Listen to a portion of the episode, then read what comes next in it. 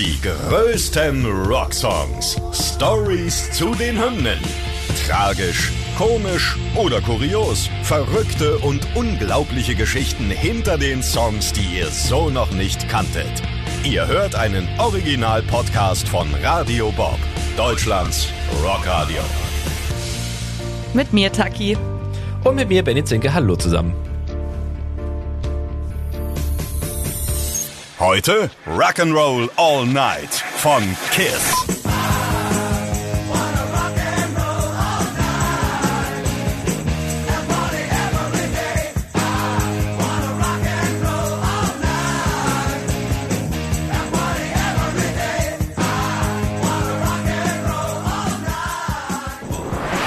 Ja, sag mal, Benny, was schießt dir durch den Kopf, wenn du an die Band Kiss denkst? Ähm, Schminke, äh, eine lange Zunge von Dean Simmons, sehr coole Partykracher. Also Ja. ich meine, I was made for loving you natürlich, aber auch die Nummer, um die wir uns heute kümmern, ist ja schon so ein Partysong, kann man glaube ich sagen. Ne? Ja, definitiv. Party nonstop, würde ich auch eher behaupten. Einfach Rock'n'Roll, gute Laune-Mucke und zeitlos vor allem, wie ich finde. Also, man hört's ja heute auch noch. Und live ein absoluter Kracher. Hast du es schon mal live gesehen? Nee, du? Nee, ja, ich schon. Oh. Ja, das war richtig cool. 2010 war das auf dem Rock am Ring Festival und Ah. die haben da extra den Donnerstag quasi dazugenommen und haben dann Kiste auf die Bühne gestellt. Und da ging's ab, das kann ich dir sagen, wirklich. Also das war die Bühnenshow, alles glitzert, ne? Und die regeln sich ja heute auch noch auf der Bühne rum mit ihren Paaren 70, ne? Du musst überlegen, 40 Jahre sind die jetzt schon im Musikgeschäft fast. Also ja, Hut ab, würde ich sagen, ne? Und in den 40 Jahren ist einiges passiert. Ein paar Alben sind entstanden, ein paar Hits und da quatschen wir heute mal über den Partyhit von Kiss. Ja, und wir klären auch mal auf, dass es vielleicht ohne den die Band gar nicht mehr so lange gegeben hätte, denn damals war der Erfolg gar nicht so am Start. Zwei Mhm. Alben kamen raus, die hat, sind wir ehrlich, kein Schwein interessiert. Wir kümmern uns heute ums dritte Album, da ist der Song nämlich drauf. 2. April 75 ist Dress to Kill erschienen und das ist, glaube ich, auch die erste Single-Auskopplung, um die wir uns heute kümmern. Rock'n'Roll All Night und ich würde sagen, steigen wir einfach mal ein. Genau, ganz faktisch haben wir schon mal gesagt, in 75 Dress to Kill, das dritte Album von Kiss, geschrieben von Paul Stanley und Gene Simmons, den Köpfen der Band, obwohl man ja echt sagen muss, dass Kiss eine der wenigen Bands ist, wo der Fokus nicht auf einer Person liegt, meistens ja immer auf dem Frontsänger, ne? Ja. Bei denen hat man das Gefühl, jeder ist gleichgestellt und jeder steht im Mittelpunkt. Genau, wir haben schon gesagt, vor ihrem dritten Album wahnsinnig wirklich erfolgreich, also keinerlei Chartplatzierungen der Alben zuvor. Sie waren aber ziemlich beliebt, was ihre Live-Auftritte anging. Da hatten sie schon Namen sich gemacht und zogen die Leute an, aber eben mit den Platten, da lief's nicht so, da haben sie sich auch keine goldene Nase verdient. Wahrscheinlich so nach dem Konzert mal, wie man das so kennt, aus dem CD-Koffer fünf CDs verkauft für die, die da waren und das war's. Aber sie waren natürlich auffällig, nicht nur allein schon durch ihr Bühnenoutfit, sondern durch die Bühnenshows. Ja, und voll. es musste aber dann irgendwie auch mal ein kommerzieller Hit her, denn der Plattenfirma ging auch langsam die Kohle aus, also es lief nicht so wirklich rund für die Jungs und der Plattenboss, der zog dann den Stöpsel der Hotter Than Hell Tour und schickte die Jungs umgehend zurück ins Studio, um dann wirklich den Durchbruchssong zu schreiben. Also sie haben wirklich eine Hausaufgabe bekommen. Sie haben gesagt, Freunde, die Kohle ist alle, jetzt Ja. Schluss mit Touren. Äh, Schön, dass ihr auf der Bühne performt, aber wir müssen euch jetzt auch mal ins CD-Regal reinbekommen. Also schreibt bitte jetzt diesen einen Hit. Genau, die Tour wurde abgebrochen, dann haben sich Paul, Stanley und Gene Simmons ins Hotel begeben.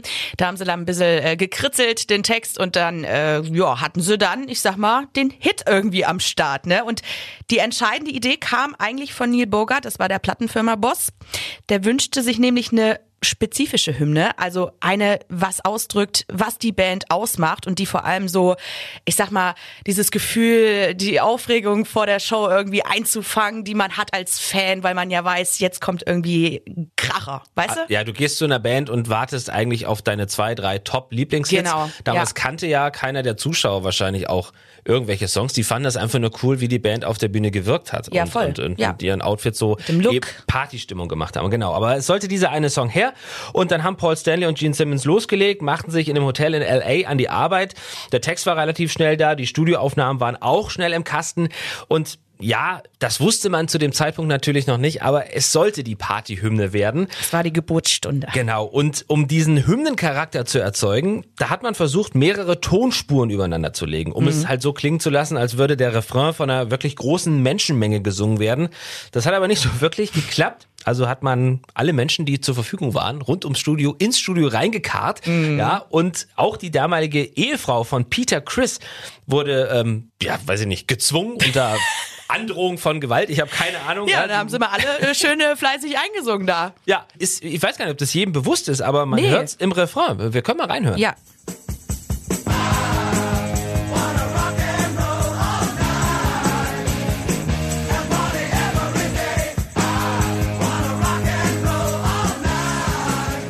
Ja. Also wenn man wirklich genau hinhört, da hört man wirklich mehrere Menschen und auch Frauenstimmen, wirklich. Ich habe mir das mit Kopfhörern mal angehört, weil mir das vorher auch nicht so aufgefallen ist. Ne? Ja, es klingt wie ein normaler Refrain, wenn jetzt die Band halt mehrstimmig singt. Ne? Genau. Aber gut, das Album ist dann erschienen, die Single einen Monat später ausgekoppelt worden und das war er dann der Hit. Es kann losgehen. Ja, ja dachte man. Dachte man, eher nicht. Mhm. ne? Platz 68 hat äh, Rock'n'Roll All Night nur in den Charts erlangt. Mehr passierte zu dem Zeitpunkt nicht. Alles nochmal auf Anfang ne? Und äh, ja, einen letzten Versuch starten, das Ding ganz weit hoch in die Charts zu bringen, ne? Denn eigentlich waren sich alle einig, das ist ein Kassenschlager. Ja, war es zu dem Zeitpunkt aber noch nicht. Im gleichen Jahr haben Kiss dann den heute legendären Konzertmitschnitt Alive als Doppelalbum veröffentlicht. Wir haben ja schon gesagt, dass sie mit ihrer Show von Anfang an mehr Fans anzogen als mit ihren Plattenverkäufen. Die Und dann Boom, dann hat's geknallt. Ja. Ne? Rock'n'Roll All Night, allerdings live, schießt Anfang 76 in die Top 20 mhm. auf den 12. Platz. Das Album zieht danach bis auf Rang 9 und hält sich tatsächlich gute 110 Wochen in den US-Charts. Ja, das kann sich schon mal sehen lassen, oder? Genau. Ja, zack, ne, hatte Kiss dann ihren legendären Party-Song. Man kann also sagen, dass Rock'n'Roll All Night die Karriere von Kiss nicht nur in gewisser Weise gerettet hat, sondern eher Turbo gezündet hat. Ja, es konnte keiner vorher ahnen, aber gut, äh, war dann von jetzt auf gleich eben die Nummer, die sich alle gewünscht haben, Plattenfirma und die Band war, glaube ich, auch damit sehr zufrieden. Ja, voll. Kein Wunder, dass sie die Nummer seitdem natürlich auch auf ziemlich jedem Konzert gespielt haben. Ich nehme an, auch 2010, als du bei Definitiv. Weißt du auch, wie oft sie den Song gespielt haben bis dato? Ja, also müsste ich jetzt raten, wie viele Konzerte haben Kiss so in ihrem Leben gespielt? Ja, ja, so ungefähr 2500 Mal haben die den Song gespielt. Also die können ihn wahrscheinlich auch im Schlaf mit pfeifen und alles. Ja gut, ich meine, es geht ja ohne gewisse Songs auch nicht. Ne? I was, nee, du gehst auf ein Kiss-Konzert und sie spielen nicht I Was Made for Loving You und sie spielen nicht Rock'n'Roll All Night, dann war es wahrscheinlich kein richtiges Kiss-Konzert. Das ist richtig und es gibt auch nur wenige Touren oder wenige Shows, wo der Song nicht gespielt wird. Ne? Und meistens beendet der Track die Show mit einem wilden Konfettiregen und das finde ich richtig, richtig cool. Genau, Paul Stanley hat gesagt, der letzte Song muss Rock'n'Roll All Night sein. Das ist die Rockhymne, die die Welt verbindet. Mhm. Und äh, Paul Stanley hat uns selber mal im Interview verraten, was die Fans so bei einer KISS-Show im Allgemeinen erwarten können. We've tried to make sure that we cover all bases in, in terms of making sure that we represent all the eras of the band that have been most popular and uh, also make sure that we leave it on all on the stage every night. In other words, when we leave, we're done. We, we've given it our all. So it's it's it's beautiful and it's bombastic.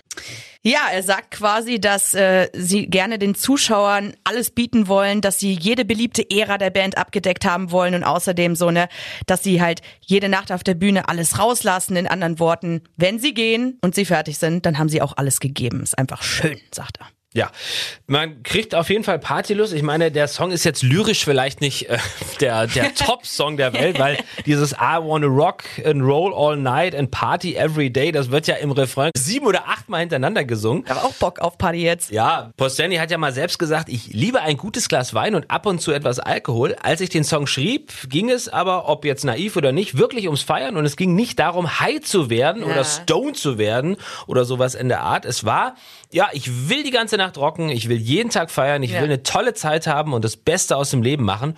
Und das war eigentlich schon immer mein Standpunkt, auch der der restlichen Band, das Leben zu feiern und das Beste aus dem Leben zu machen. Denn soweit ich weiß, bekommen wir keine zweite Chance. Also mach das Beste aus deinem Leben. Ja, und natürlich taucht der Song auch immer mal wieder in allen Ecken der Popkultur auf und wird zum Beispiel von Homer Simpson, Family Guy oder in der Sitcom Friends zitiert. Ne? Und Coverversionen gab es sehr, sehr viele, zum Beispiel von ja. den Glam-Metlern von Poison. Mhm. Das finde ich sehr, sehr cool eigentlich. Und ja, aber auch von äh, 80er Popstar Samantha Fox. Und die war mal mit Paul Stanley sogar zusammen. Na, schau Mhm. mal einer an, hätten wir das auch geklärt. Übers Liebesleben wissen wir sonst nicht mehr oder wollen noch nichts verraten, aber man kann noch mal einen Fakt aufklären.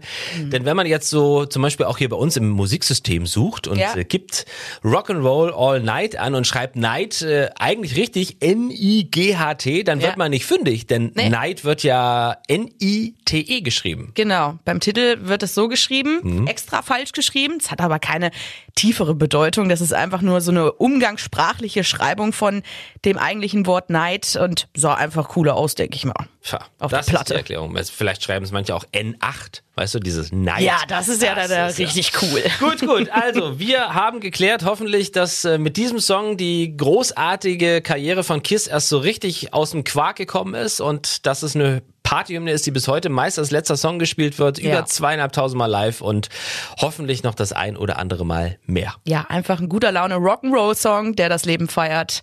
Ich würde sagen, Benny, wir machen uns jetzt ein Bier auf, oder? Ach ja. Ja. Die größten Rocksongs. Stories zu den Hymnen. Ihr wollt mehr davon? Bekommt ihr jederzeit in der MyBob-App und überall, wo es Podcasts gibt. Und die geballte Ladung an Rocksongs gibt's nonstop in den über 40 Rockstreams, in der App und auf radiobob.de. Radio Bob. Deutschlands Rockradio.